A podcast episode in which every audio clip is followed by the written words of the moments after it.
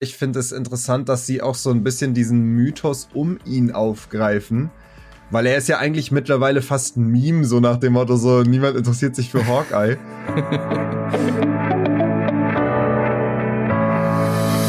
Hallo und herzlich willkommen zu Die Quadrataugen, powered by Vodafone, dem besten Film- und Serienpodcast, bei dem die Besetzung regelmäßig wechselt.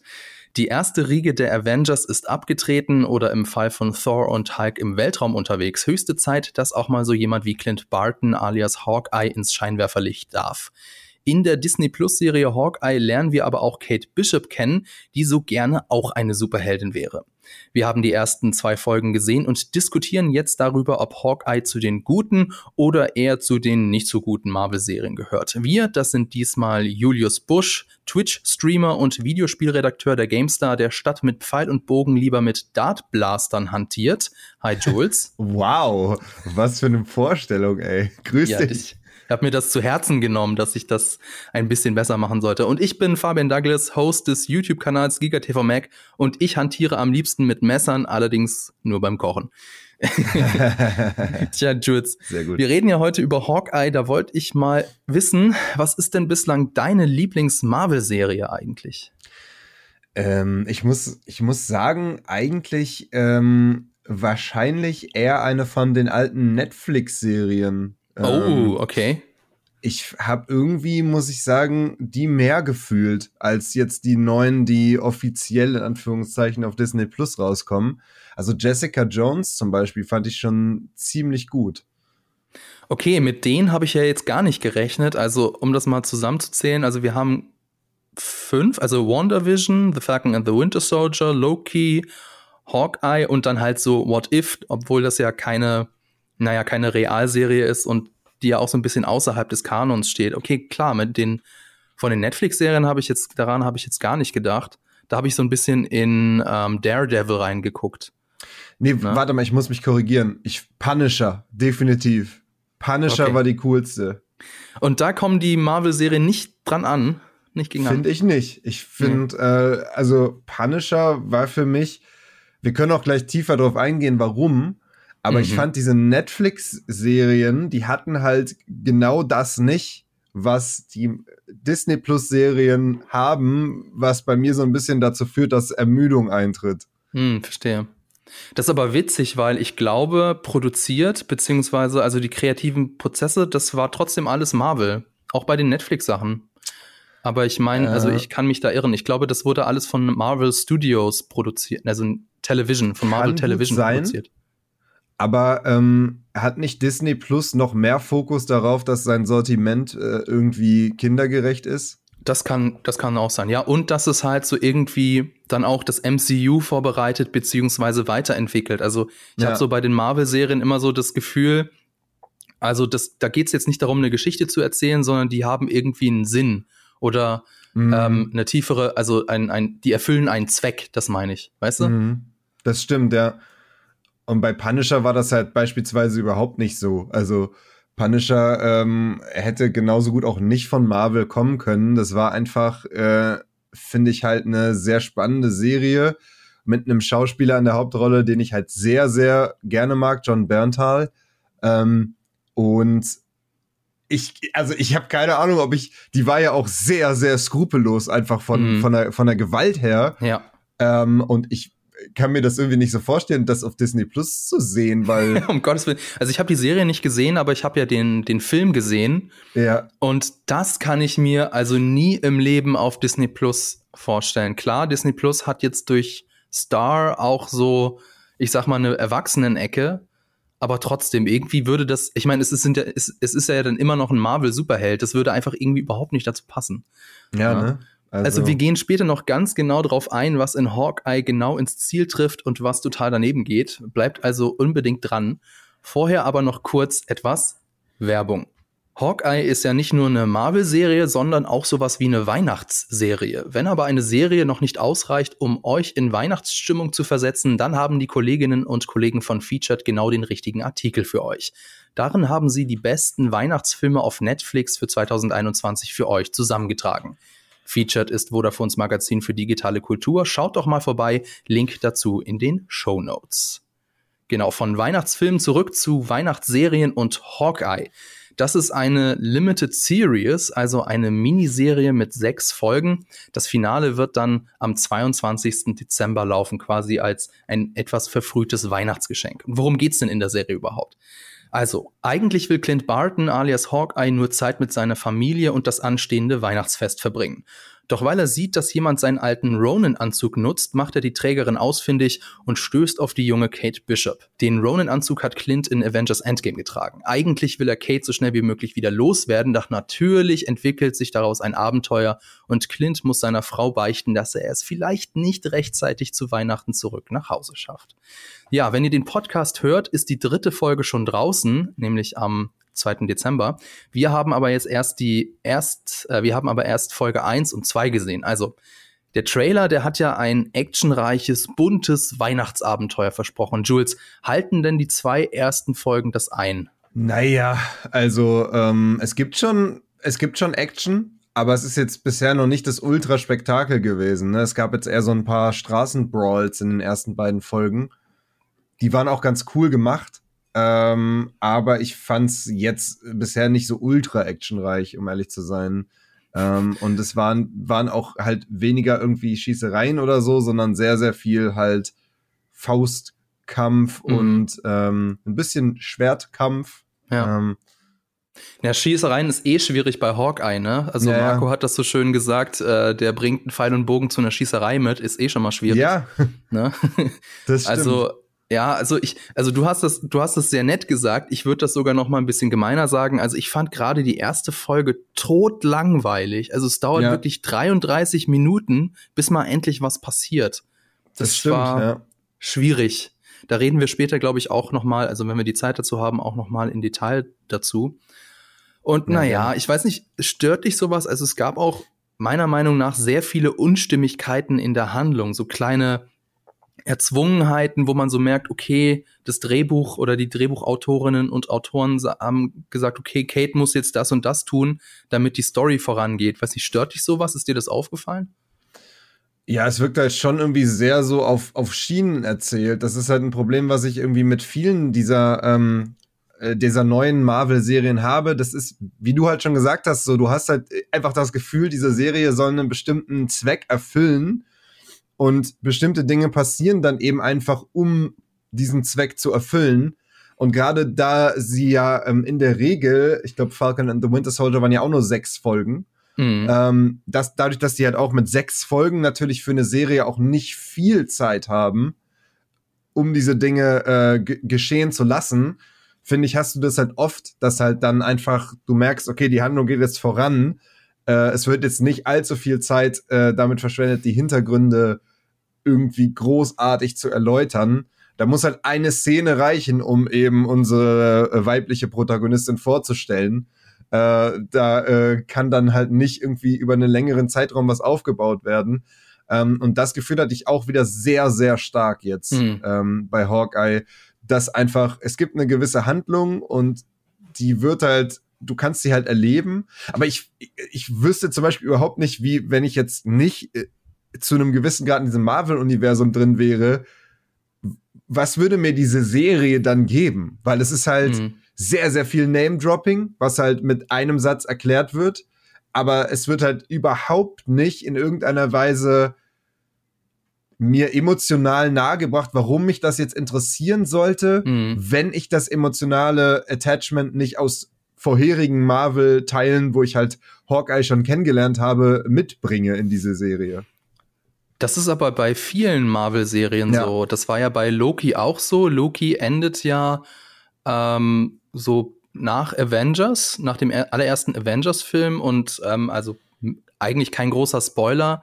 Die erste Folge von Hawkeye findet parallel zum Angriff auf New York statt. Und wenn man das nicht, wenn man den Film nicht gesehen hat, weiß ich, ich würde, glaube ich, mir denken, wow, das ist ja cool, ich will, ich will das sehen, ich will nicht die Serie sehen. Mhm. Aber dann, weißt du, Jules, dann muss ich mir auch wieder denken, so, ich glaube, Marvel kann sich das erlauben. Marvel kann sagen, ja, das, äh, die, die Fans, die gucken das eh alle. Ich meine, Loki ja. ist, ist nur eine Serie, die kann ich wirklich niemandem ans Herz legen, der nicht die Figur eh schon kennt. Und trotzdem mhm. war Loki mega erfolgreich. Ja, ja, wobei ich halt sagen muss, es trifft nicht auf alle zu. Also auf Falcon and the Winter Soldier würde ich das definitiv unterschreiben. Ähm, ich finde aber, dass Loki und ähm, vor allem auch äh, WandaVision, dass die halt irgendwie trotzdem ein einzigartiges Konzept in einer gewissen Weise haben, wo ich halt sagen kann, okay, das ist interessant, das habe ich nicht schon tausendmal gesehen. Ähm, also gerade WandaVision nat natürlich, ähm, die funktioniert, glaube ich, noch mit am besten losgelöst. Ähm, auch wenn die natürlich super viele Querverweise auch mitbringt zu äh, anderen Geschichten des Marvel-Universums.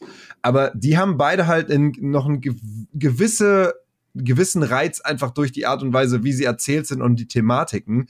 Hawkeye ist ja einfach wirklich bisher ne, ein absolut Standard Crime, äh, ja, so, keine Ahnung, ich weiß nicht mal genau, wie ich es kategorisieren sollte, äh, aber halt einfach so ein, ja, es gibt halt eine böse Gruppierung von, von Leuten, die wollen irgendwas haben. Es gibt einen, äh, ein, äh, ja, eine weibliche Protagonistin, die da irgendwie reingerät und es gibt halt den, äh, den grimmigen, äh, altgediegenen Superhelden, der irgendwie sie dann retten muss. Ja. Ähm, und dann auch diese Szene, wo äh, diese Szene mit dem mit der Handynummer und so, wo er ihr die, die nur zur Vorsicht gibt, so. Dies, das habe ich alles schon irgendwie eins zu eins. Das ist halt eins zu eins die Handlung von der letzten äh, Punisher-Staffel eigentlich. Ja. Also klar, das sind alles Archetypen, ne? Also der ja. Mentor wider Willen, die, die neue Heldin, die sich unbedingt beweisen muss. Aber auf der ja. anderen Seite sagen auch viele, das ist mal irgendwie cool, so eine etwas geerdetere Serie im Marvel-Universum zu sehen okay, ja. keine Ahnung. Also muss ich sagen, da, das habe ich schon irgendwo anders besser gesehen. Insofern finde ich das jetzt nicht so geil. Was aber bei Marvel-Serien oder generell bei Marvel ja immer gut funktioniert und was ja, glaube ich, eigentlich auch die meisten Fans sagen, das ist das, warum wir zugucken, das sind die Figuren. Und das macht mhm. die Folge 2 zum Beispiel schon ein bisschen besser. Äh, Das mhm. bringt mich dann jetzt auch gleich zu den Figuren in Hawkeye. Wie haben dir denn die Figuren gefallen? Also Hawkeye selber ähm, ja, finde ich, finde ich ein guter Charakter. Ich finde es interessant, dass sie auch so ein bisschen diesen Mythos um ihn aufgreifen. Weil er ist ja eigentlich mittlerweile fast ein Meme, so nach dem Motto, so niemand interessiert sich für Hawkeye. ähm, und das finden, das finde ich, äh, finde ich ziemlich cool, dass sie das auch in der Serie aufgreifen. Da würde ich mir wünschen sogar, dass sie das noch viel mehr machen. Weil die allererste Szene ist ja, da schaut er, das kann man glaube ich verraten, weil es ist die erste Szene, da schaut er sich quasi einen Musical an ähm, äh, in New York, wo man quasi, wo quasi die Avengers singen. Ja. Und äh, die quasi so in, in Musical-Form so diese Ereignisse widerspiegeln, ähm, was halt passiert ist bei dem Angriff auf New York also, naja, also widerspiegeln ist so in großen Anführungszeichen, Ant-Man tritt zum Beispiel im Musical auf, der ja gar nicht dabei war. Ähm, ja. Kurzer, kurzer ähm, Einschub. Äh, für das Musical haben die Verantwortlichen tatsächlich mit Mark Shaman und Scott Whitman zusammengearbeitet. Das sind zwei Broadway-Musical-Legenden, die ja. unter anderem den Mega-Hit Haarspray erfunden haben. Und ja. die haben wirklich auch, also kein ganzes Musical natürlich, aber so eine ganze Nummer von vorne bis hinten produziert und geschrieben und äh, komponiert, obwohl wir mhm. ja in dem in der Serie nur Ausschnitte aus dem Musical sehen. Und ja. wer weiß, vielleicht wird es dann irgendwann tatsächlich auch wirklich Marvels The Avengers The Musical geben. Äh, ich bin nicht so der große Musical-Fan, muss ich gestehen, aber die Szene war ganz witzig, muss ich mal ich sagen. Bin, ich bin tatsächlich ein großer Musical-Fan und ich finde es auch mega, also sie haben das sehr, sehr cool gemacht aber es ist eben halt so super humorig, musical-mäßig. Ich meine, man kennt das auch aus irgendwie, aus so, aus so Mittelalter-Serien, wenn dann irgendwie so, so scherzhaft historische Ereignisse von so Darstellern dargestellt werden und dann stirbt der König und so. Dann gibt's ja, ja Game of Thrones, die, ne? Genau, Game of Thrones gibt's das auch. Und dann gibt's ja immer die Szene, dass dann der tatsächliche König da zuguckt und so total emotional davon abgeturnt ist, dass er dieses Ereignis so sieht und es so ja. ins Lächerliche gezogen wird. Und genau das war das, was wir eigentlich da gesehen haben. Also der echte Hawkeye guckt sich dieses Musical an. Er kommt zwar vor und die waren ja meiner Meinung nach alle ein bisschen äh, ins Lächerliche gezogen, die Charaktere. Mhm. Also ich weiß nicht, ob sein Charakter jetzt besonders lächerlich war, aber es ist auf jeden Fall für ihn halt super komisch gewesen, das zu sehen. Und dann gibt's halt mehrere Szenen, wo er halt nicht erkannt wird. Ähm, oder es gibt eine Szene, wo er erkannt wird in diesem Restaurant und sich mega drüber wundert, so, weil er es halt nicht gewöhnt ist. Ähm, also es gibt diese Thematik sehr stark, irgendwie, dass Hawkeye einer der, sag ich mal, weniger präsenten äh, Avengers ist. Und das fände ich richtig gut, wenn sie das weiter, wenn sie das exploren, so ein bisschen, was auch das psychisch mit ihm vielleicht macht. Das fände ich richtig interessant. Es gibt ja tatsächlich in der zweiten Folge eine Szene, ich äh, gehe jetzt nicht tiefer drauf ein, ja. dann nutzt er das ja wirklich, dass er so quasi in den Hintergrund einblendet Verstehst mhm. du, was, weißt du, was ich meine, worauf ich anspiele? Da, mhm. äh, das mhm. würde ja mit so jemandem wie Iron Man nicht funktionieren. Stimmt, jetzt wo du sagst, eigentlich ganz witzig.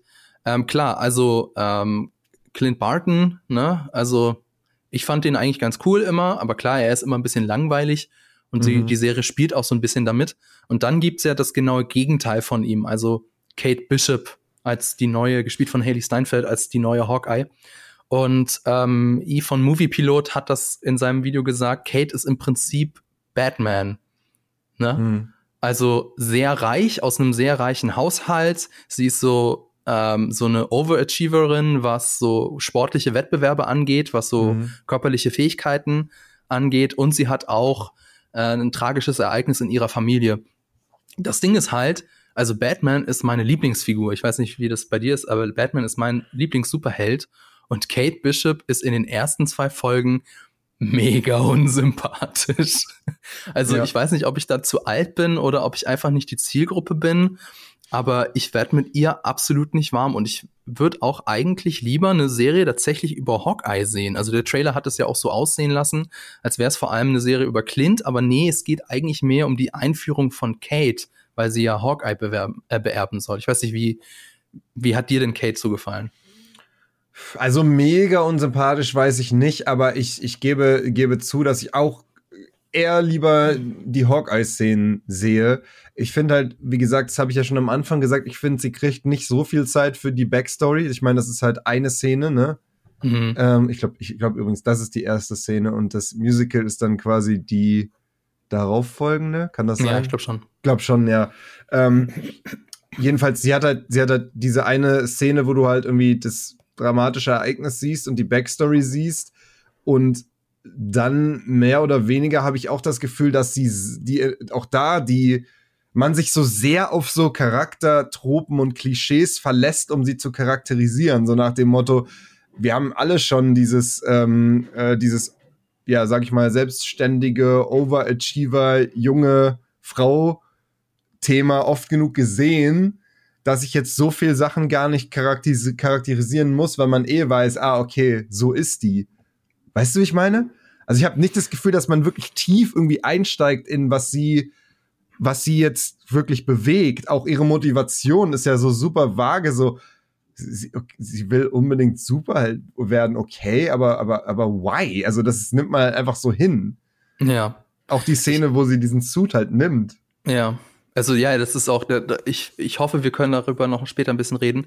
Mhm. Ähm, ja, also auf der einen Seite denke ich mir so, naja, vielleicht bin ich, sie ist so ein bisschen nervig, sie ist so ein bisschen, naja, aber ich meine, das ist ja eigentlich auch ganz nett. So, ich habe das jetzt so dieses Overachievement, Overachieving genannt, wobei in den ersten zwei Folgen fällt sie ja auch schon den, das ein oder andere Mal auf die, auf die Klappe, ja. Also ja. es ist ja nicht so, dass sie so wie andere ähm, weibliche Figuren in der Popkultur, dass sie irgendwie von Anfang an alles kann und dass ihr auch mhm. alles gelingt.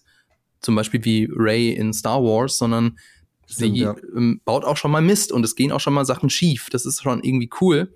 Aber ich, ich finde sie, also für mich nervt sie noch, weil sie auf der einen Seite so eben meint, sie kann alles, aber dann geht wieder doch alles schief. Also das, ich verstehe mhm. schon, warum das gemacht ist, damit ähm, halt gezeigt wird, sie hat noch viel zu lernen, aber dadurch wirkt sie nicht wirklich sympathisch auf mich. Und ich habe auch erst gedacht, na ja, es ist halt Teenager und es ist halt, die ist halt, du bist halt nicht die Zielgruppe, aber ich meine, wir beide haben ja auch schon über äh, Sex Education gesprochen. Das ist ja eigentlich auch eine Teenie-Serie. Ja, mhm. ähm, hört da gerne auch mal rein. Ist eine Podcast-Folge hier von äh, Die Quadrataugen. Und die Serie hat ja gezeigt, wie man Teenager, also glaubwürdig darstellen kann, aber auch interessant und sympathisch darstellen kann. Und das gelingt irgendwie mit Kate Bishop noch gar nicht. Ne? Ja, vielleicht hätte man da mehr irgendwie Also, weil es wird immer alles von diesem Overachievement, also von ihren ganzen Sachen, die sie gemacht hat, Fechten, Bogenschießen, was weiß ich, das wird ja bisher immer nur behauptet. Mhm. Vielleicht hätte das wirklich halt mehr Einführung gebraucht, dass man sie mal in diesen Situationen sieht. Dass man wirklich mal sieht, wie sie eben zur Schule oder zur Uni oder zum Fechten oder was weiß ich geht.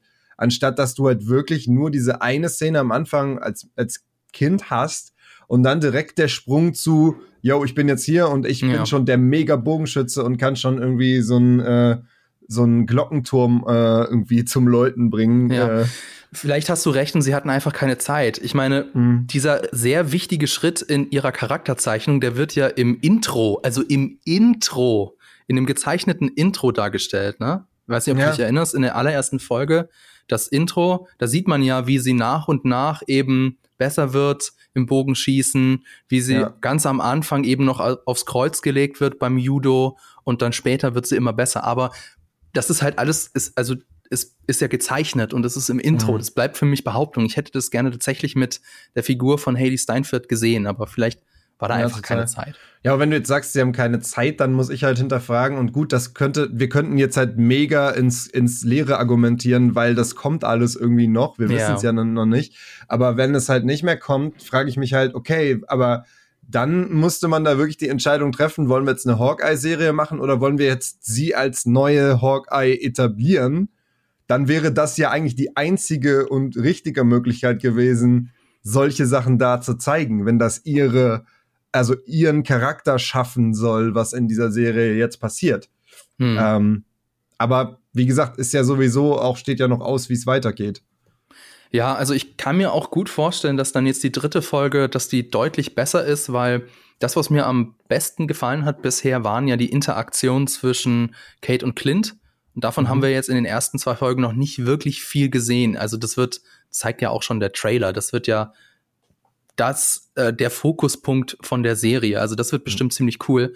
Aber bisher, also sehr unterwältigend das Ganze. Ich wollte noch mit dir drüber sprechen. Das Ganze, ich habe es ja schon eingangs gesagt, ist ja eine Weihnachtsserie. Also die Serie spielt in New York. Wir äh, werden den ikonischen Weihnachtsbaum am Rockefeller Center zu sehen bekommen. Es schneit. Überall liegen rot-grün verzierte Deko-Elemente rum. Permanent kriegen wir Weihnachtshits zu hören. So, wie geht's dir dabei? Also funktioniert Hawkeye für dich da als Weihnachtsserie oder ist es einfach nur Fassade? Also, ich glaube, aktuell ist vielleicht noch ein bisschen früh für eine Weihnachtsserie, wobei hier, hier in München schneit's jetzt seit gestern auch. Ähm, und also ich meine, die erste Folge startete am 24. November, ein Monat, Monat vor Weihnachten. Kann man schon mal ja. machen. Und erster Advent ist auch schon gewesen. Also, ne? Ja, klar. Also ich glaube, ich bin einfach jetzt aktuell noch nicht so richtig im Weihnachtsfeeling drin. Aber ich find's schon, glaube ich, cool. Weil, ähm, also in der zweiten Folge kriegt man ein bisschen weniger davon mitgefühlt. Die erste fängt natürlich sehr so an. Ja. Und so, äh, ich meine, Weihnachten New York, das ist halt immer so irgendwie, das spricht immer irgendwas in einem an. Ähm, ob das jetzt halt wirklich eine richtige, richtige Weihnachtsserie am Ende ist, hängt auch ein bisschen natürlich davon ab, wie groß die, die Thematik noch ähm, um Weihnachten herum ähm, wird. Aber wir haben ja schon, wie gesagt, mit der Familie, die irgendwie Weihnachten auf ihn wartet und so. Das deutet ja schon darauf hin, dass es auf jeden Fall ein Thema wird. Und äh, das finde ich grundsätzlich cool. Das hat mich bisher, glaube ich, eher aus, einfach weil ich persönlich noch nicht so drin bin, noch nicht so sehr abgeholt. Mhm. Aber ich glaube, wenn jetzt die nächsten Folgen auch in den nächsten Wochen kommen, dann ähm, bin ich da vielleicht auch mehr schon in Weihnachten drin und dann finde ich es finde ich's cool, äh, eine Serie zu haben, die das auch thematisiert. Also ja, du hast schon ganz recht gesagt, wir argumentieren da so ein bisschen ins, äh, ins Luftleere hinein. Aber aktuell, also Stand Folge 2, fühlt es sich so für mich so nur so wie eine Behauptung an. Also es ist ein Setting, ja, das im Prinzip hätte die Geschichte auch an jedem anderen Feiertag spielen können, wo man ja. so mit einer Familie zusammenkommt. Keine Ahnung, Thanksgiving oder so, ja. Und also das ist jetzt nur so persönlich. Für mich fühlt sich das noch sehr aufgesetzt an. Also zum Beispiel, Kevin allein zu Hause ist für mich der beste Weihnachtsfilm. Mhm. Und warum? Also klar, du hast da auch dieses ganze Weihnachtsornament, ja, Schnee und Zuckerstangen und Rot und Grün und hier und da. Aber letztlich geht es ja bei Kevin allein zu Hause darum, dass es mit der Familie zusammen doch am schönsten ist. Und der Film kann dieses typische Familiengefühl perfekt einfangen. Also, dass wir nicht immer mit unserer Familie klarkommen, aber dass ohne sie zu Weihnachten auch irgendwie etwas fehlen würde. Und um die Familie geht's ja in Hawkeye wirklich nur ganz am Rande. Also in der ersten Folge und dann später ruft äh, Hawkeye ab und zu mal zu Hause an, um, um zu sagen, so ja, äh, wie läuft's denn? Äh, wird noch länger dauern. Also es ist halt auch was, wie gesagt, dieses aufgesetzte, klar, Weihnachten beziehungsweise die Weihnachtszeit hat schon auch so was wie soll ich sagen, was, was oberflächliches, beziehungsweise da, zur Weihnachtszeit gehört ja auch viel dieses Äußerliche dazu. Also kann man jetzt der Serie nicht so wirklich vorwerfen. Und ich glaube, das ist halt auch wirklich so eine, so eine Gefühlssache, beziehungsweise eine Geschmackssache. Also für mich persönlich wirkt das alles ein bisschen aufgesetzt, ein bisschen zu sehr in your face. Aber wenn euch das da draußen gehört, also gefällt, da äh, kann ich wirklich auf niemanden böse sein, beziehungsweise das äh, kann ich voll verstehen, wenn das auch jemandem gefällt. Ja. Möchte ich übrigens auch noch mal ganz kurz, weil du es gerade die Familie schon angesprochen hast, dass die, von der war ich auch ein bisschen enttäuscht, weil ich nach der ersten Szene dachte, dass die eine mehr Rolle spielt, als sie bisher tut. Wenn die jetzt für den Rest der Serie wirklich nur die sind, die ab und zu mal anrufen und traurig sind, dass erst nicht irgendwie rechtzeitig zum Weihnachtsfest schaffen, dann fände ich das echt enttäuschend, weil die Familie von Hawkeye ist ja eigentlich sehr bedeutend im Marvel-Universum, mhm. weil die ist doch durch Thanos, wurde die doch weggeschnipst. Ja, also kein großer Spoiler, glaube ich. Ich meine, wer, wer Hawkeye guckt, der, der hat die Avengers-Filme davor gesehen. Haben wir ja in, in, in Endgame. Das ist ja seine Motivation zu Ronin zu werden, dass seine ganze Familie ausgelöscht wurde. Genau, und ja. das ist doch dann eigentlich super bedeutsam. Wir sehen ihn ja jetzt zum ersten Mal wieder mit der Familie, von der er dachte, dass die weg ist für immer. Also das und dafür war es mir ein bisschen zu wenig emotional bisher. Ähm, also das wären so Sachen, die mich dann halt auch interessieren würden an einer Serie, in der es nur um Hawkeye geht. Diese quasi diese ähm, tiefen charakterlichen ähm, Dinge ein bisschen mehr zu erforschen. Ich glaube, ich erwarte mir da einfach mehr von so einer Marvel-Serie, wo es nur um einen Helden geht. Erwarte ich mir einfach ähm, eben nicht unbedingt nur Action und Geballer, mhm. sondern das kann ich auch in den großen Filmen, sondern ich erwarte da wirklich auch richtig tiefe Charaktermomente, die ich bisher halt komplett vermisse. Ich kann mir auch nicht vorstellen, dass das noch kommen wird, weil das ist ja von einer emotionalen Ebene sehr komplex. Also du hast ja. zum einen dieses ja, wir sind irgendwie gestorben und jetzt sind wir wieder da. Also so, was ja so ans Existenzielle geht, was ja super unangenehm ist. Also ich mhm. weiß nicht, wie es dir geht, aber über den Tod zu reden, ist ja sehr, was sehr Unangenehmes. Also ja. hast zum einen das, dann hast du eben das, dass äh, Clint Barton so dieses typische Dad, also so dieses, oh, und jetzt sind wir alle zusammen und jetzt sind wir eine glückliche Familie und jetzt gebe ich mir richtig, richtig Mühe. So, was ja auch dann wieder ein bisschen unangenehm sein kann.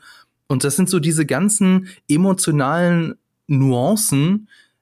Da brauchst du eigentlich einen ganzen Storystrang dafür. Da brauchst mhm. du ganze Folgen, um das wirklich äh, klar auszuklambüsern und dann daraus wirklich eine, eine Geschichte zu machen. Ich glaube nicht, dass die das hinbekommen werden, weil Fokus der Serie ist ja, Kate Bishop wird die neue Hawkeye. Und da hast du für so was Kompliziertes wie ein Familiengefüge, glaube ich, keine Zeit. Aber wenn ja. das so wäre, dann würde Hawkeye ja im Endeffekt den Raum so verlassen, wie er gelebt hat, nämlich als Charakter, der irgendwie die ganze Zeit dabei ist, aber nie so richtig, so richtig ernst genommen wird. Weil ja. auch in, äh, auch in Endgame war es ja, ähm, haben wir das ja nicht quasi Step by Step präsentiert bekommen, sondern das war ja auch nur so, ah, irgendwann sehen wir, was aus ihm geworden ist, sozusagen. Ähm, und dann, dann ist er halt da, aber so wirklich dieses so, wie ist es für den? Kann ich diese Reise mit ihm zusammen machen? Und das wäre dann ja immer noch ein Nein. Ja. Selbst in seiner vielleicht letzten Serie, wenn, wenn ähm, danach es eine neue Hawkeye geben wird. Also wissen wir das schon, ob das danach direkt ist, ob er dann raus ist oder ähm habe ich jetzt nichts gefunden. Also es heißt offiziell, Hawkeye ist eine Limited Series, also eine Miniserie. Ja. Aber das hat man ja auch über Loki behauptet und wir wissen alle, wie Loki ausgegangen ist, also mit einem ganz krassen Cliffhanger. Hm. Dementsprechend glaube ich schon, dass es eine weitere Staffel geben wird oder zumindest eine andere Serie, dann aber mit Kate Bishop als Hauptfigur. Mhm. Glaube ich, okay. also glaube ich ganz fest, aber noch keine offizielle Bestätigung habe ich da gelesen. Mhm. Ja. Okay. Ähm, ich würde jetzt gerne mal mit dir drüber sprechen, für wen ist denn die Serie, also wem können wir die Serie empfehlen und wem können wir von der Serie eher abraten? Ähm, ich glaube, das ist eigentlich relativ einfach zu beantworten. Also es ist, äh, Hawkeye ist aktuell typischer Marvel Fluff, ja. Also ja. für ein jüngeres Publikum, für, für die, die äh, die Marvel-Figuren gerne mögen. Also ich würde auch eher sagen für ein jüngeres Publikum. Also im Moment kann ich mich zum Beispiel sehr gut mit Clint identifizieren, der so mehr so grummelig, mehr so einsilbig ist. Aber mhm. Kate Bishop ist so ja, wie wir auch schon gesagt haben, so ganz anders. Ich weiß nicht, was würdest du da sagen? Äh, ich würde dir da, ich würde dir da zustimmen. Ich würde sagen, definitiv an Leute, die den Großteil der Marvel ähm, Cinematic Universe Filme und Serien gesehen haben, weil wie gesagt, es ist, glaube ich, wirklich für jemanden, der es nicht gesehen hat, sehr, sehr, sehr schwer nachzuvollziehen und vor allem sehr, sehr, sehr schwer emotional da reinzukommen. Ja. Ähm, also das ist meiner Meinung nach eine Ergänzungsserie zu, äh, zu dem Universum. Ähm, würde wahrscheinlich alleine nicht so gut funktionieren. Ähm, ansonsten, ja, stimme ich dir zu. Es ist es ist halt eher für ein jüngeres Publikum. Gerade so in der letzten Szene von Folge 2 sieht man ja auch so sehr viel Humor, finde ich, in einer eigentlich, in einer eigentlich sehr ernsten Situation. Mhm. Ähm, und das schlägt jetzt wieder ganz gut die Brücke eigentlich zu den, ähm, zu den ersten, zu den Netflix-Marvel-Serien, weil ich halt das da nicht so fand. Es ist halt, die hatten, finde ich, halt einen, einen skrupelloseren ähm, Flair einfach. Bei denen war ich nie so, dass ich mir so dachte, okay, äh, wird eh nichts passieren, weil ähm, ist alles am Ende irgendwie immer lustig und, und für Kinder. Und wenn mal was passiert, dann ist es halt stundenlang vorbereitet, äh, dass dann quasi äh, ein Charaktertod immer ein bestimmter Plot-Device ist, aber ansonsten gibt es eine Plot-Armor, ganz klar.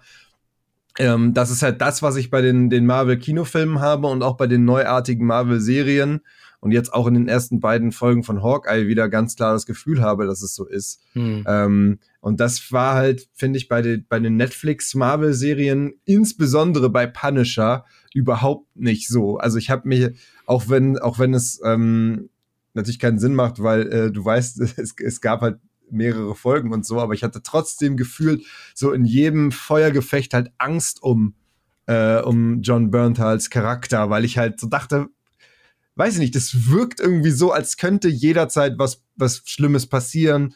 Auch Familien und so, als wäre es da auch kein Problem, dass da dann mal irgendwie die Familie oder so angegriffen wird oder denen was passiert oder so. Ähm, du hattest einfach permanent so ein Unbehagen und so eine Spannung. Und das vermisse ich bei, bei Hawkeye. Das ist halt wirklich wieder dieses klassische Disney, Marvel, mhm. ähm, ja, wie du sagst, Fluff. Ja, das ähm, ist aber ganz witzig, weil ähm, Clint Barton ist ja eigentlich einer der Superhelden, der am verletzlichsten ist von der ganzen mhm. Riege, ne? Und auch mhm. in der Serie sehen wir das, dass er schon ganz genau weiß, okay, hab mich mal wieder verletzt, geht's halt wieder in den Drugstore und dann da hinten ist Alkohol, da hinten sind die Mullbinden und dann verarzte ich mich mal wieder. Aber trotzdem, wie du gesagt hast, ist, die Serie hat einen sehr leichten Ton, es ist teilweise auch echt albern mhm. und das funktioniert für mich noch nicht so ganz, denn die Figur Clint Barton und auch ja Kate Bishop eigentlich sind ja beide tragisch veranlangt. Und das clasht für mich noch sehr. Also so dieser, dieser leichte, alberne Tonfall, aber diese sehr verletzlichen, tragischen Figuren. Eigentlich schon. Ich hätte, äh, also bisher dachte ich mir, ich hätte lieber die Ronin-Serie gesehen. Bisher.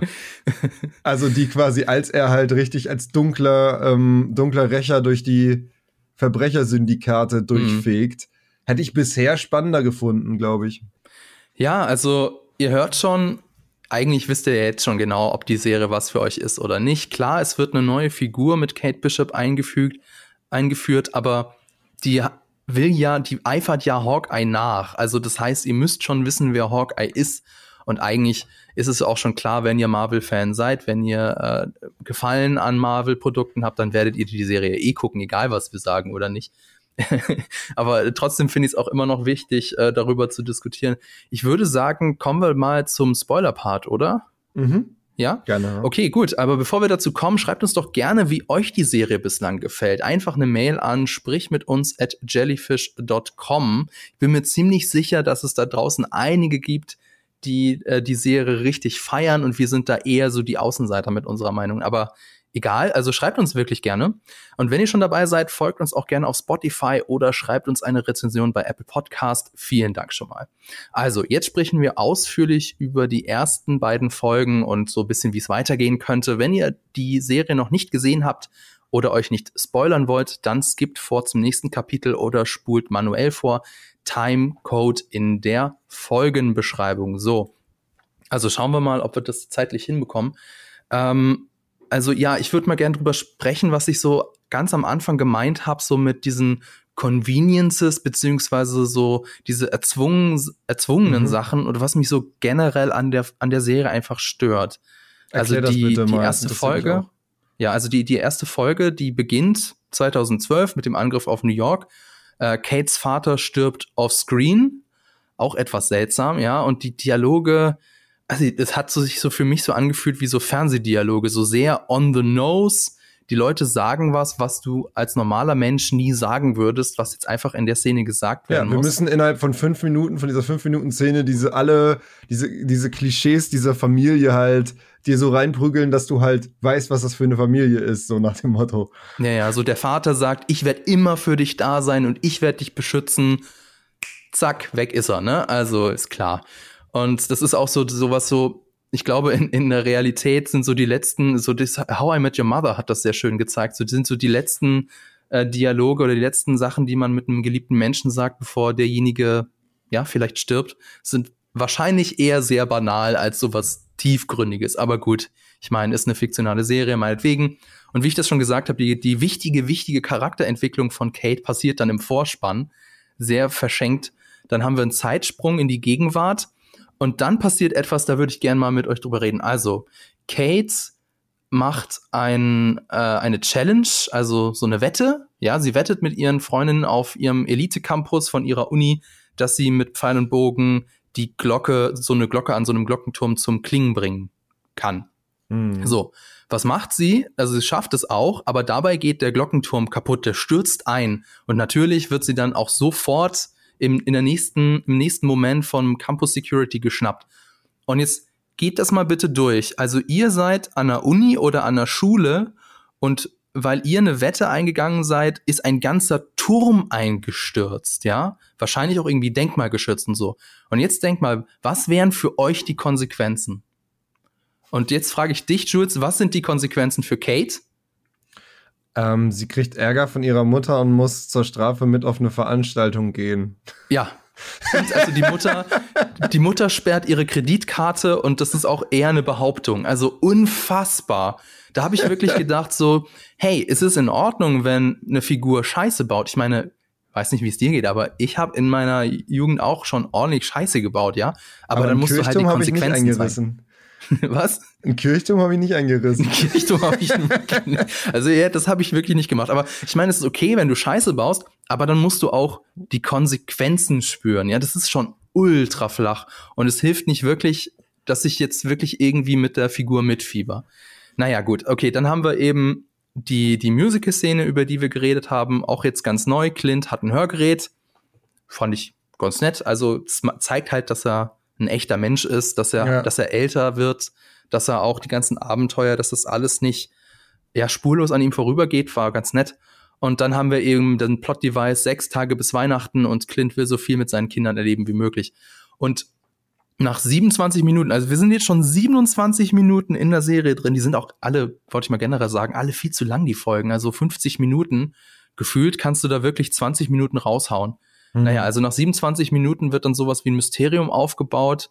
Die Mutter von Kate hat nämlich Geheimnisse und die streitet sich mit Armand dem Dritten. Das ist der Onkel ihres Verlobten. Also äh, viele sagen so, das soll der Vater sein. Und ähm, das könnte man auch meinen. Ich habe mir die Stellen extra nochmal angehört. Es wird nie in der Serie gesagt, es ist der Vater. Also ich glaube, es soll der Onkel sein. Ich glaube, ich weiß auch, woher die Verwechslung kommt. In den Comics ist Armand der Dritte nämlich tatsächlich der Vater von, äh, wie heißt er? Jack? Jack. Jack, Jack. ja. Über den haben wir jetzt noch gar nicht geredet, ne? aber da kommen wir vielleicht am Ende noch dazu. Ja. Und ähm, nun ja, ähm, das, und jetzt kommt das, was ich so meinte mit, so das fühlt sich alles so erzwungen an, beziehungsweise sehr, sehr, sehr glückhaft. Also Kate hört dieses Gespräch zufällig an, dann folgt sie dem und schleicht sich in eine Auktion und sie kommt da auch nur zufällig rein, weil sie zufällig so aussieht wie eine Kellnerin. Ne? Also, so, also Mhm. was, wenn sie was anderes angehabt hätte? Was, wenn sie so, so eine, so eine Ball, so ein Ballkleid angehabt hätte? Wäre wär blöd gewesen. Und dann haben wir, ah, dann haben wir so eine Aktion, so eine Auktion, die auch irgendwie so inszeniert wäre, als wäre es mega spannend, wer jetzt das blöde Schwert bekommt. Ich fand das mega langweilig. Und dann Mhm. nach 33 Minuten passiert dann endlich mal was. Also Explosion, dann Räuber suchen nach einer Uhr, Jack klaut das Schwert, Kate fällt die Kutte von Ronin in, also wortwörtlich vor die Füße. Ne? Ja. Also auch wieder Zufälle über Zufälle. Und klar, weil es eine Weihnachtsserie auf Disney Plus ist, ist es zwar ein Überfall, aber dabei wird natürlich niemand erschossen. Also ich weiß nicht, wie es dir ging, aber als die dann da so reingestolpert sind, habe ich mich auch die ganze Zeit gefragt, so, ja, okay, ist das jetzt irgendwie, also sind die wirklich böse? Ist das, ist hier irgendwie eine Dringlichkeit? Ist hier irgendwie, ja, eine Spannung? Weil die, die kommen da einfach nur reingestolpert und dann, dann suchen die halt so zwischen den Trümmern nach den Sachen, die sie klauen wollen. Wie ging es denn dir da? Nee, also richtig, richtig bedrohlich fühlt, es fühlte sich halt einfach wie so ein zweckmäßiger Einbruch an. So, ja, okay, deswegen war die Auktion, ähm, oh Wunder, die Auktion wird unterbrochen und das wertvolle Zeug wird halt irgendwie gestohlen. Wobei sie sagen ja, sie wollten vor allem diese Uhr haben. Ja, die Uhr von den Ja. Avengers, die dann Genau. ja, Die auch war ja dann in den ersten zwei. Folgen keine Rolle mehr spielt. Also mal sehen, was dabei kommt, aber ja. Ja, aber das muss ja, also wenn das nicht aufgegriffen wäre, das muss ja am Ende irgendwie wichtig sein. Weil sonst wäre das ja komplett lame, wenn dieser Einbruch wirklich nur wäre wegen dieses Kostüms, dass sie das kriegt. Ähm, Weißt du, was ich, weißt du, was ich glaube? Ja, ja. Ich glaube, in der letzten Folge wird irgendeiner von den Avengers auftauchen und sagen, hey, das ist ja meine Uhr, Dankeschön. Könnte ich mir vorstellen. Aber ich Oh weiß es nicht. Vielleicht ist auch, also ich bin nicht so äh, ich bin nicht so tief drin in den Comics. Vielleicht hat es auch irgendwie eine tiefere Bewandtnis, keine Ahnung. Aber das, Ähm, was du meinst mit der nicht vorhandenen Bedrohung, das ist ja dann auch, ähm, also Kate hat dann diesen Suit an und dann Ja. versucht sie halt zu entkommen. Und das ist ja auch eine Slapstick-Orgie sondergleichen, wie sie da sich halt durch diese Bösewichte durchkämpft. Ja. Ähm, also, ja, Also man muss dazu sagen, die, ähm, ich muss mal eben kurz hochscrollen, und zwar die Action ist ja eigentlich gar nicht so schlecht. nee, Und, nee, Äh, Moment, Mo- ach, warte mal, gut gemacht, sorry, aber halt sorry. so sehr auf witzig. Also es wirkte fast so ein bisschen wie bei Kevin allein zu Hause. Ja, ja, also die Stunts ist, äh, ist von den Schwestern Heidi und Renee Moneymaker. Das sind so tatsächlich also Genregrößen. Heidi war zum Beispiel das Stunt-Double für Black Widow und Renee das von Katniss Everdeen und Captain Marvel. Also die kennen sich schon aus. Aber ähm, also ah, ich weiß nicht, irgendwie wirkte das, das wirkte irgendwie nicht so richtig. Und d- ich weiß nicht, der war nicht so gut inszeniert, hat mir nicht so gut gefallen. Und vor allem, ich musste mir die ganze Zeit vorstellen, also Kate hat ja dann dieses Ronin-Kostüm an, ja, und man sieht, man sieht nur ihre Augen. Und ich musste mir die ganze Zeit vorstellen, dass da eine Stuntfrau im Kostüm sitzt und Haley Steinfeld steht irgendwo in einem Tonstudio und macht die ganze Zeit so Kampfgeräusche in Mikro. So, so ha und huh, und äh. und und das das also sie haben es also es könnte tatsächlich auch sein, ich weiß es nicht, dass das wirklich äh, Haley Steinfeld ist und dass sie die Kampfgeräusche haben sie halt noch mal drüber gedubbt einfach. Also Übrigens, übrigens auch so gut, dass halt diese, ähm, diese Bösen trotzdem noch die ganze Zeit irgendwie, oh, we got you now, bro. So einen, auf den man sieht nicht sofort, dass es eine Frau ist. Also, sie, sie, sie, sie macht ja auch die, wie du schon sagst, diese Kampfgeräusche die ganze Zeit, die halt sehr eindeutig halt äh, eher weiblich sind. Ja. Ähm, und dann, äh, und diese Bösewichte checken es halt null. Ähm, Man muss zur Ehrenrettung sagen, dass die Schauspielerin äh, Haley und der Schauspieler Jeremy Renner, die sind beide gleich groß. Also Ah, Jeremy okay, krass. Renner ist wirklich nur so ein Fingerbreit größer. Insofern, krass, ja. Das passt schon, aber klar, ich meine, Einblick ins Gesicht und du siehst, okay, es sind hardcore geschminkte Augen. Ja. Das ist wahrscheinlich eher eine Frau, gegen die man da kämpft, aber egal. Naja. Mhm. Und ähm, natürlich wird dann sie auch gefilmt, ne? Und Clint schaut dann den Newsbeitrag über den Überfall und sieht dann das Ronan-Kostüm. Ähm, Kate muss dann, äh, ja, folgt irgendwie einem Typen nach draußen und muss dann einen, einen Hund retten. Der, das ist auch Seite. wieder so ultra, das ist auch wieder so wirklich so das Billigste, was dir einfällt. So, er sieht es halt in den News und dann geht er halt dahin. Ja. Also es ist wieder, weiß ich nicht, das ist halt so alles so kein, nicht wirklich Gedanken gemacht, wie man es irgendwie interessanter machen kann. Es muss einfach passieren. Ja, genau. So. Und auch so der Hund, sie folgt halt dem Hund und sie lässt dann den Hund in ihrem Apartment allein. Warum? Also, ich meine, und Weil's dann. ein Hund ist. Ja. also ich hatte mich, mir hat das so gefühlt, so sie, sie mussten so diesen Hund einführen. So, du kennst ja vielleicht, dass wenn du äh, sicher gehen willst, dass ähm, dass eine Figur sympathisch rüberkommt, dann lässt du sie ganz am Anfang irgendwie ein Tier retten, eine Katze meistens, und ja. hier rettet sie halt einen Hund. Ne? Ich glaube, es ist aber, es geht in Wirklichkeit geht es den Machern darum, dass das halt eine Comicfigur ist und der Hund hat auch irgendwie, ist auch irgendwie wichtig in den Comics und deswegen mussten sie den dann so reinquetschen. Aber weiß ich, organisch wirkt es nicht und vor allem der, der Hund spielt dann ja auch in der zweiten Folge überhaupt keine Rolle mehr. Also, mhm. naja, und dann bricht Kate irgendwo ein ich habe erst gedacht, sie läuft jetzt zurück zum Apartment von ihrer Mutter, was ja irgendwie Sinn ergeben würde. Aber nein, sie bricht dann in das Apartment von Armand dem Dritten ein. Ja. Warum? Warum muss das jetzt sein? Also, ich weiß, warum das sein muss, damit sie dann Armand den Dritten tot findet, ja. Und damit dann auch äh, in der Folge danach eben gesagt wird, ja, jemand hat sie gesehen, jemand, ja, jemand. Und damit mhm. ihr dann mhm. so der Mord angehängt werden kann. Aber es wirkt, wie du auch sagst, es wirkt nicht organisch, es wirkt so erzwungen, es wirkt, ja, das muss jetzt halt so passieren, ne? Ja, und irgendwie schon. Ja, und dann wird sie von den Räubern gestellt. Und warum wird sie gefunden? Ja, we got eyes everywhere, ne? Ja, okay, klar, natürlich wisst ihr, wo sie, wo sie ist und dann wird sie von Clint gerettet. Also, also wirklich eine Aneinanderreihung von entweder von Zufällen oder von, von komplett unrealistischen, erzwungenen Sachen. Also die erste Folge war echt nicht so gut, muss ich jetzt echt sagen. ja, man muss halt sehr viel hinnehmen, definitiv. Ah, naja, also ich meine, ich muss mir jetzt, also für die zweite Folge haben wir jetzt nicht ganz so viel Zeit. Ähm, sorry. Aber nochmal ganz kurz, ähm, ja.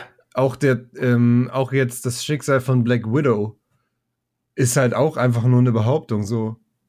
Also, das müsste doch eigentlich ihn, also auch für, für Hawk ein Riesending sein. Was meinst du, dass, äh, dass äh, Natascha tot ist? Ja, ja. Ich glaube, das kommt noch. Glaubst du, das kommt noch? Weil es wurde, wurde zwei, äh, ja zweimal irgendwie angesprochen, sogar in Folge 2 ja. gibt es doch sogar den, so nach dem Motto, was würde Natascha jetzt tun, so nach dem Motto. Hm. Äh, kann natürlich sein, also wenn das noch größer behandelt wird, okay, cool. Aber auch das ist halt so, finde ich einfach ein mega verpasster Charaktermoment sonst für Hawkeye. Weil da haben wir auch nie so wirklich jetzt ihn speziell gesehen, wie er damit umgeht. Ähm, da kommen wir, glaube ich, gleich drauf. Da wollte ich noch mit dir drüber sprechen. Ich wollte nur ganz okay. kurz, also zweite Folge, haben wir jetzt nicht so die ganze Zeit das rund, äh, durchzugehen, aber ähm, also ein Plotpoint, der mir halt aufgefallen ist, also der, der Ronin-Anzug, der wird dann von einem LARPer mitgenommen und dann muss Clint bei LARP mitmachen, also Live-Action Roleplay.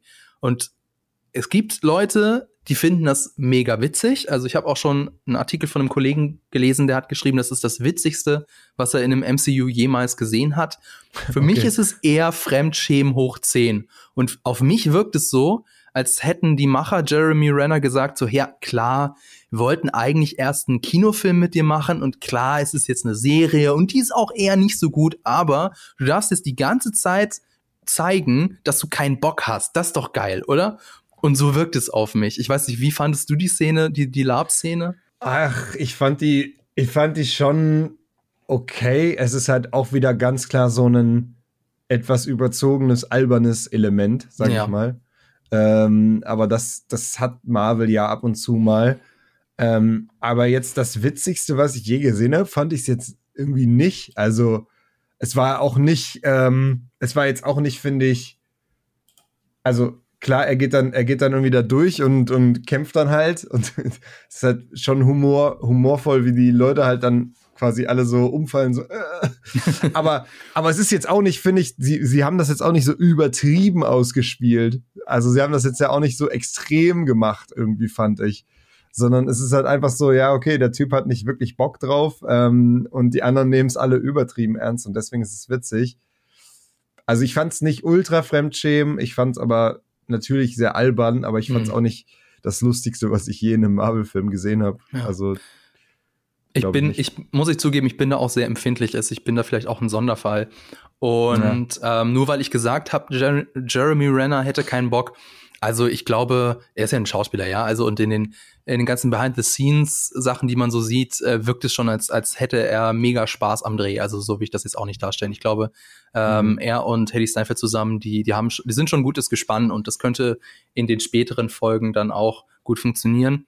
Aber er selber sieht das ja auch eher als Gag, äh, dass irgendwie Hawkeye nicht so richtig ähm, als äh, nicht so richtig ernst genommen wird, oder? Weil er hat doch selber, gibt's doch, er hat doch selber dieses Lied gesungen. Welches das Lied war, meinst du? Er hat, äh, es gibt auf YouTube einen Klick, äh, einen Clip, da hat er, glaube ich, zu der Melodie von Thinking Out Loud von Ed Sheeran einen Hawkeye-Song gesungen. ähm, nee, das kenne ich nicht. Wo es eben darum geht, dass er keine wirklichen Superkräfte hat und dass er halt abstinkt gegenüber den, den anderen. Ähm, also, das könnt ihr mal bei YouTube irgendwie Hawkeye-Song okay, eingeben, gut, dann kommt ja. das sofort. Okay. Also er sieht das, er ist ja selber auch irgendwie, äh, sieht das ja auch mit Humor, so, finde ich. Ja, klar. Also, und es ist jetzt auch nicht, glaube ich, das Schlechteste für seine Karriere gewesen, muss man ja. auch mal sagen, ne? Also, ja. Ähm, dann wollte ich dich noch fragen, also eigentlich, also er bekommt dann ja den Anzug und eigentlich könnte die Serie an dem Zeitpunkt auch tatsächlich vorbei sein. Hast du das verstanden, warum es jetzt noch weitergehen muss? Also dramaturgisch, beziehungsweise storytechnisch, nicht dramaturgisch, sondern storytechnisch? Ich habe ehrlich gesagt äh, zu dem Zeitpunkt gedacht, hä, ich muss irgendwas verpasst haben. Weil ich halt, weil ich ja auch so dachte, so, ah, ah, aber warum? Das Einzige, was sie irgendwie nennen, ist ja dann, ähm, wo er sie dann mehrfach fragt, so, ey, hat irgendjemand, ähm, weiß irgendjemand, wo du, wo du halt wohnst oder so? Und dann sagt sie ja erst immer nein und irgendwann dann ja dann doch durch den Hund. Keine Ahnung. Also irgendwie, irgendwie war es dann halt doch so, dass dann die Leute wussten, wo sie, ähm, wo man sie finden kann. Und dann ist ja scheinbar die neue Motivation, dass sie halt äh, gerettet werden. Oder dass sie halt nicht gefunden werden soll, dass er sie halt schützen will, ne? Ja, aber auch so, da denke ich mir so, ja, so. das, das rechtfertigt das aber jetzt nicht, dass das jetzt noch vier Folgen weitergeht, weißt du, so. Ah, und dann, dann müssen sie es halt am Ende noch so ein bisschen erzwingen, dass beide dann in die Fänge von dieser Tracksuit-Mafia äh, gelangen. Und aber auch, ja, wie, du, wie du, also wie du sagst, also er, Clint Barton nimmt es ja nicht wirklich ernst, beziehungsweise wirkt auch eher genervt und klar, das wirkt dadurch halt natürlich witzig, aber dadurch wirkt es auch nicht wirklich bedrohlich, ne? Also null. Dadurch, null. Aber gut, vielleicht sind die auch in, in den Comics eher so, so lächerlich, die Tracksuit Mafia, keine Ahnung. Ich wollte noch mit dir darüber reden, wie es denn jetzt weitergehen könnte, denn ja. also es ist ja schon relativ klar, dass Kate und Clint dann durch die Ereignisse zusammengeschweißt werden. Und ich kann mir vorstellen, dass sie dann irgendwann drüber bonden, also mehr zusammenwachsen, weil beide haben ja einen geliebten Menschen verloren. Und hm. das wird ganz bestimmt noch thematisiert werden, glaube ich. Das ist gut möglich, ja. ja. Ähm, wobei es natürlich, bei, bei dem einen ist es halt eine Freundin slash vielleicht sogar Romanze. Ich, nee, eigentlich, nee, eigentlich war, war sie eher mit, mit, äh, mit Hulk, ne? Black Widow. Hm. Aber da war doch immer sein. so eine gewisse, da war, glaube ich, zumindest immer so eine gewisse romantische Spannung zwischen den beiden, habe ich den Eindruck. Keine Ahnung. Ähm, aber ja, das, das kann natürlich gut sein, dass, also ich hoffe, dass es noch in irgendeiner Weise doller thematisiert wird. Sonst wäre das echt komisch. Das fand ich auch ein bisschen seltsam. Es ist in der ersten oder zweiten Episode, wo sie, das mit dem Handy, ja? Ich weiß jetzt nicht mehr genau, ja. in welcher, welcher Folge das war. Und Zweite, da redet sie jetzt, kann sie zum ersten Mal mit ihrem Idol reden. Und was, worüber redet sie? Redet sie darüber, hey, Hawkeye, du hast mich damals als Kind gerettet, du bist mein großes Vorbild. Nee, sie redet übers Branding. das war auch so was, ist so, ist das ein Insider? Ist das irgendwie, machen sich da die, die Autoren der Serie über irgendeinen Disney-Executive lustig, der gesagt hat, oh, Hawkeye, da dürfen wir keine Serie drüber machen, den können wir schlecht branden oder was sollte das? Also ganz seltsam. ich habe keine Ahnung, ich finde das sowieso so ein bisschen befremdlich, dass sie halt ihn so ultra anhimmelt, einfach. Also, also äh, ich, bin, ich bin bereit, das zu schlucken, weil sie als Kind ebenso ja. den, also gerettet wurde, meinetwegen, aber dann müssen sie es auch thematisieren, weißt du? Also ja. können sie es nicht einfach so stehen lassen. Dann musst du auch mit ihm darüber reden. Aber wer weiß, vielleicht ist das ja schon in der dritten Folge so passiert. Wir haben die dritte ja. Folge noch nicht gesehen.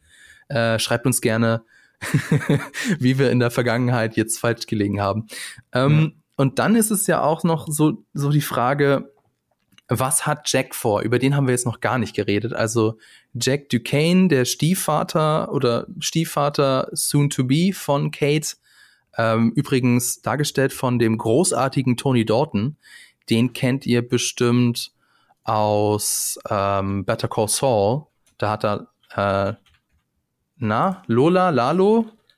Äh, Lalo ah, Salamanca den, den, gespielt. Den, stimmt, den, den Ober, äh Wow, okay, ja, daher kenne ich ihn. Das, okay.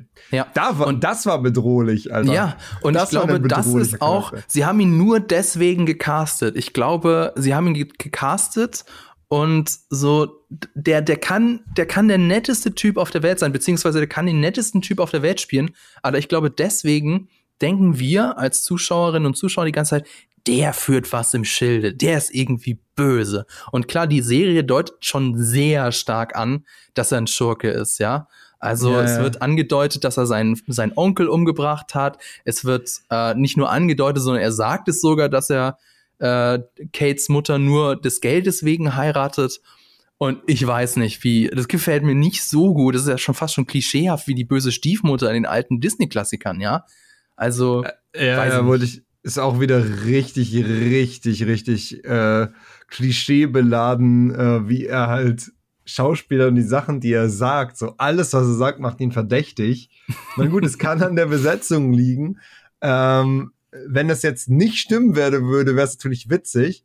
Aber wenn es stimmt, dann ist halt wieder so, okay, das ist halt so offensichtlich, wieso hat die Mutter ja. das nicht gecheckt? Und was, und was war vor allem in der letzten Szene mit dem, mit dem Butterscotch? Das habe ich nicht verstanden. Es mhm. wirkte so, als hätte sie das getriggert, dass sie dann irgendwas ja. gemerkt hat. Ja, ja, das habe ich schon, also ich habe das so verstanden, sie bricht ja in der ersten Folge in das Apartment von dem, äh, von dem Onkel ein und der hat diese Butterscotch, diese gebrandeten Butterscotchs Ah. Und sie macht dann so die Connection in ihrem Kopf. Aha, der war an dem Tag auch in dem Apartment und hat einen Butterscotch mitgenommen. Ah, das okay. soll das bedeuten. Ich meine, ich meine, ja. vielleicht war der auch einfach schon vorher mal bei seinem Onkel oder vielleicht verschickt der Onkel auch diese Butterscotchs einfach. Ne? Ich meine, ja. die, die, die, die stellst du ja in Mengen her wahrscheinlich, nicht nur so eine Schüssel voll, aber egal. Äh, also ja, du sprichst was Richtiges ein. Vielleicht ist er ja am Ende doch ein guter Kerl. Fänd ich und da ist jetzt so die Frage, fände ich das cooler oder fände ich das besser, wenn Marvel das durchzieht und er wirklich ein Bösewicht ist? Weil klar, auf der einen Seite ist das ein bisschen klischeemäßig und, und sehr so over the top und das ist so ein Twist, den man also in der allerersten Folge schon sehen kommen sieht. Aber auf der anderen Seite, wenn dann der Twist ist, ja, er ist doch ein guter Kerl, ja, das ist halt dann auch irgendwie, also auch nichts Besonderes, hat man auch schon hundertmal gesehen, bin ein bisschen unentschlossen. Am liebsten ähm, ein Mittelding. Nicht immer ja. nur gut und böse, sondern lass ihn doch irgendeine interessante Motivation haben, die jetzt nicht eindeutig gut oder böse ist, die aber trotzdem geheimnistuerisch ist. Das fände ich vielleicht am besten. Also pass auf, ähm, in den Comics ist es nämlich so, dass äh, Kates Vater ein Krimineller ist. Mhm. Also vielleicht kommt da noch irgendwas auf uns zu. Wir haben ja auch nicht gesehen, dass der Vater gestorben ist. Vielleicht lebt er noch und der zieht so irgendwie die, die Strippen hinter den Kulissen, keine Ahnung. Ey, voll. Und das, das eigentlich, wenn man Offscreen tot hat, ist das ja. doch in der Regel so, oder? Ja, ja. Und äh, Jack Duquesne ist in den Comics ein Superheld, Swordsman. Und der ist in den Comics, das kann jetzt hier nicht funktionieren wegen des Alters, er ist der Mentor von Clint Barton. Das kann also jetzt hier nicht so sein. Äh, vielleicht wird er der Mentor von Kate, keine Ahnung, aber das würde dann ja irgendwie ein bisschen clashen mit, mit Clint, weil also zwei Mentoren braucht man nicht, so in, in der Regel. Und das Witzige ist oder das Interessante ist, dass Swordsman will eigentlich auch Mitglied der Avengers werden in den Comics, aber Hawkeye spricht sich dagegen aus, weil Swordsman also so wie jetzt hier in der Serie auch knapp bei Kasse ist und deswegen Leute beklaut. Okay. Also vielleicht also da, also der, da, da steckt noch mehr hinter der Figur. Ich finde die Figur tatsächlich von Jack hundertmal interessanter als die Figur von Kate. Weiß ich nicht, ja. jetzt so wie wir darüber reden, wir reden viel mehr über, über Jack als über, über Kate. Ja. Ist jetzt nicht so das Beste. Naja, gut. Ähm, okay, also das, also Jack, da steckt auf jeden Fall noch äh, mehr dahinter. Es, es wird auch, wir haben ja diese eine Szene gesehen, äh, dass sich die Mutter von Kate mit dem Onkel Armand dem Dritten gestritten hat. Also da steckt auch noch irgendwas dahinter. Äh, mal mhm. gucken. Und dann, was ja auch auf jeden Fall noch kommen wird, also bin ich mir ziemlich sicher, ein Auftritt von Florence Pugh als Black Widow. Äh, weil ihr erinnert euch, in der Post-Credit-Scene des gleichnamigen Films ist sie ja aufgetaucht und Valentina Allegra de Fontaine hat ihr vorgelogen, dass Hawkeye für den Tod von Natascha verantwortlich sei. Mhm. Und ich könnte mir schon vor, also vielleicht nicht so wirklich als eigenständige Figur, sondern mehr so, so Post-Credit-mäßig, so Cameo-mäßig. Mhm. Ja. Wird das auf jeden Fall kommen.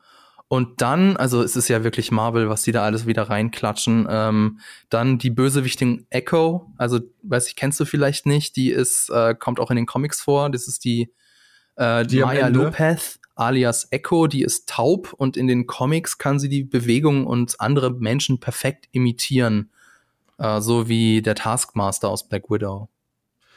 Okay. Ist das die, die man am Ende von Folge 2 ganz kurz sieht vor den Ja, Credits? genau. Das ist die, die gerne in einem halbdunklen Raum steht und Musik fühlt. Aber dann ist doch, guck mal, eine Sache, die dann vielleicht passieren wird, ist ja, ähm, das eine Kind von Hawkeye ist ja auch taub.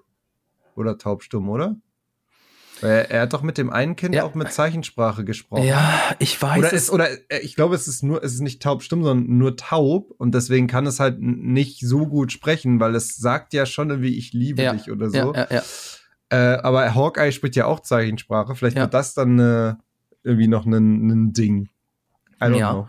Vielleicht. Also die ähm, Echo wird auf, auch eine eigene Serie bekommen namens Echo natürlich. Und in den Comics ist es so, da ist sie eine Bösewichtin erst, also sie kämpft erst gegen Daredevil und schließt sich dann aber ihm an. Also, okay. das heißt, ist jetzt die Frage, wird sie dann wirklich auch in der Serie so eine, so eine Bösewichtin bleiben? Ich vermute schon, weil ich vermute so den, den, den wichtigen Character Arc, die, die wichtige Charakterentwicklung, die heben sie sich wahrscheinlich für ihre eigene Serie auf. Aber äh, also das wird, da wird sie wahrscheinlich auch immer so ein Plot-Device bleiben, jetzt in Hawkeye, würde ich sagen. Hm. Ja. Ja, aber irgendwer muss ja jetzt am Ende dann mal eine wirkliche Bedrohung sein, wenn das noch weitergehen soll und spannend bleiben soll. muss es?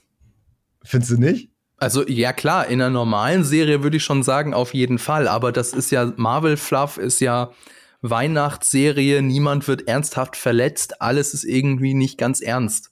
Ne? Also mal gucken. Ja. Ja, also jetzt können wir ja so ein echtes ha äh, Fazit ziehen. Also, wie gefällt dir die Serie, beziehungsweise wirst du sie weitergucken? Ich werde sie auf jeden Fall weitergucken. Ähm, schon allein, weil ich halt irgendwie, was das MCU anbelangt, up to date bleiben will. Ähm, ich hoffe, dass sie noch, äh, dass sie noch ähm, anzieht. Ich hoffe, dass da noch, äh, ja, wie gesagt, irgendwie einmal halt in irgendeiner Weise eine klarere Bedrohung oder so würde ich mir schon wünschen, weil sonst weiß ich gar nicht, warum es überhaupt weitergeht. Ähm, und ja, ich hoffe, wie gesagt, eigentlich, dass wir noch mehr vor allem Charaktermomente ähm, mit, mit Hawkeye bekommen, dass vielleicht die Familie noch mal eine größere Rolle spielt, dass der Tod von Natascha eine größere Rolle spielt ähm, und dass der Charakter von äh, von äh, äh hier Kate äh, auch natürlich vielleicht noch ein bisschen mehr, ja, interessantere Ecken und Kanten bekommt, damit nicht alle Charaktere um sie rum interessanter sind als sie. Äh, also ich würde sagen, noch sehr viel Luft nach oben, aber ich guck's mir auf jeden Fall zu Ende an, sind ja auch nur sechs Folgen. Ähm, Und ja, äh, weiß ich nicht. Ich habe schon gemerkt, dass ich ein bisschen, also dass sich da schon so eine gewisse Müdigkeit irgendwie eingestellt hat, was, was diese Marvel-Serien anbelangt. Da bin ich auch ehrlich. Also ich, ähm, da hat, gab's jetzt interessante mit äh, WandaVision äh, und auch Loki, die halt ein paar Sachen gemacht haben, die ich so noch nicht gesehen hatte, die ich, wo ich, die ich echt cool fand aber so Falcon and the Winter Soldier und ähm, jetzt auch Hawkeye, die habe ich halt so weggeguckt, aber so richtig involviert. Dafür habe ich irgendwie nicht das Gefühl, dass so eine richtige Fallhöhe da ist mm, und es ja. von Anfang an klar, was am Ende rauskommt. Bei Falcon and the Winter Soldier war doch auch von vornherein klar, was am Ende das Ding wird, so. Ja. Also, was am Ende das Ergebnis ist, so. Und das ist irgendwie ein bisschen schade, dass du das Gefühl hast, diese Marvel-Serien sind aktuell halt einfach äh, ein ne Zwischenschritt zwischen dem Punkt, wo wir jetzt sind und dem, wo es hingehen muss, aber den kennen wir schon. Ja. Und das muss ja nicht unbedingt wirklich schlecht sein. Also denk nur noch mal an Better Call Saul, ja? Da wissen wir auch, es ist eine Prequel-Serie zu Breaking Bad. Wir wissen alle, wer, äh, wo die Figuren am Ende landen. Und trotzdem ist diese Serie mega spannend und schafft es, neue Figuren zu schaffen, mit denen wir auch mitfiebern. Und das. Aber die fokussiert sich eben auf die Charaktere und nicht ja. auf die, einfach nur die, die Handlung und den Plot so. Und das müssten sie dann auch machen, finde ich. Also ich merke schon, Hawkeye hat nicht in dein Herz gezielt und getroffen, sondern vielleicht so eher der große C. Äh, bei mir war das so, also die erste Folge, ein Facepalm hat nicht ausgereicht. Also es war bei mir wirklich so Double Facepalm. Ich habe so gedacht, so, das darf doch nicht wahr sein. Und was für eine riesen Zeitverschwendung. Die Folgen gehen ja auch so um die 50 Minuten. Ich habe mich mega geärgert. Und also ich habe hm. wirklich überhaupt gar keine Lust, die Serie weiterzugucken. Ich okay, habe sie auch krass. ruckzuck danach vergessen. Also ähm, wir haben ja auf GigaTV Mac ein Video über Arcane gemacht und ich habe jetzt viel mehr Bock, Arcane zu gucken, als hier Hawkeye weiter zu gucken. Weiß ich, also so für den Job muss ich es wahrscheinlich doch machen. Oder ich gucke mir halt einfach irgendwelche Zusammenfassungen im Internet an. Wahrscheinlich das wohl eher. Aber mhm. ähm, ja, so, also und auch so wirklich auf Weihnachten hat mich die Folge auch nicht oder die Serie auch nicht wirklich eingestimmt. Da gucke ich mir lieber, keine Ahnung, irgendwelche Weihnachtssongs auf Spotify beziehungsweise auf YouTube an. Nur hm. So, ähm, in diesem Fall würde ich sagen, also die dritte Folge ist, wenn ihr das hier hört, schon draußen. Die vierte Folge wird es dann am 8. Dezember geben. Also, wenn es da irgendwie besser wird, schreibt uns das gerne. Das war's für, diese, für dieses Mal. Ich hoffe, es hat euch gefallen. Lasst uns doch einen Kommentar da, schreibt uns eine Rezension bei Apple Podcast oder folgt uns bei Spotify. Damit würdet ihr uns sehr helfen. Wenn ihr Lob oder Kritik habt, dann schreibt uns doch eine Mail an sprichmitUns at jellyfish.com. Vielen Dank fürs Zuhören. Vielen Dank auch an dich, Jules. Danke Sehr an gerne. das Team im Hintergrund und natürlich an Vodafone. Habt trotz allem eine schöne Vorweihnachtszeit, bleibt gesund, lasst euch nicht von den Festtagsvorbereitungen stressen und füttert eurem Hund keine Pizza. Bis zum nächsten Mal. Tschüss.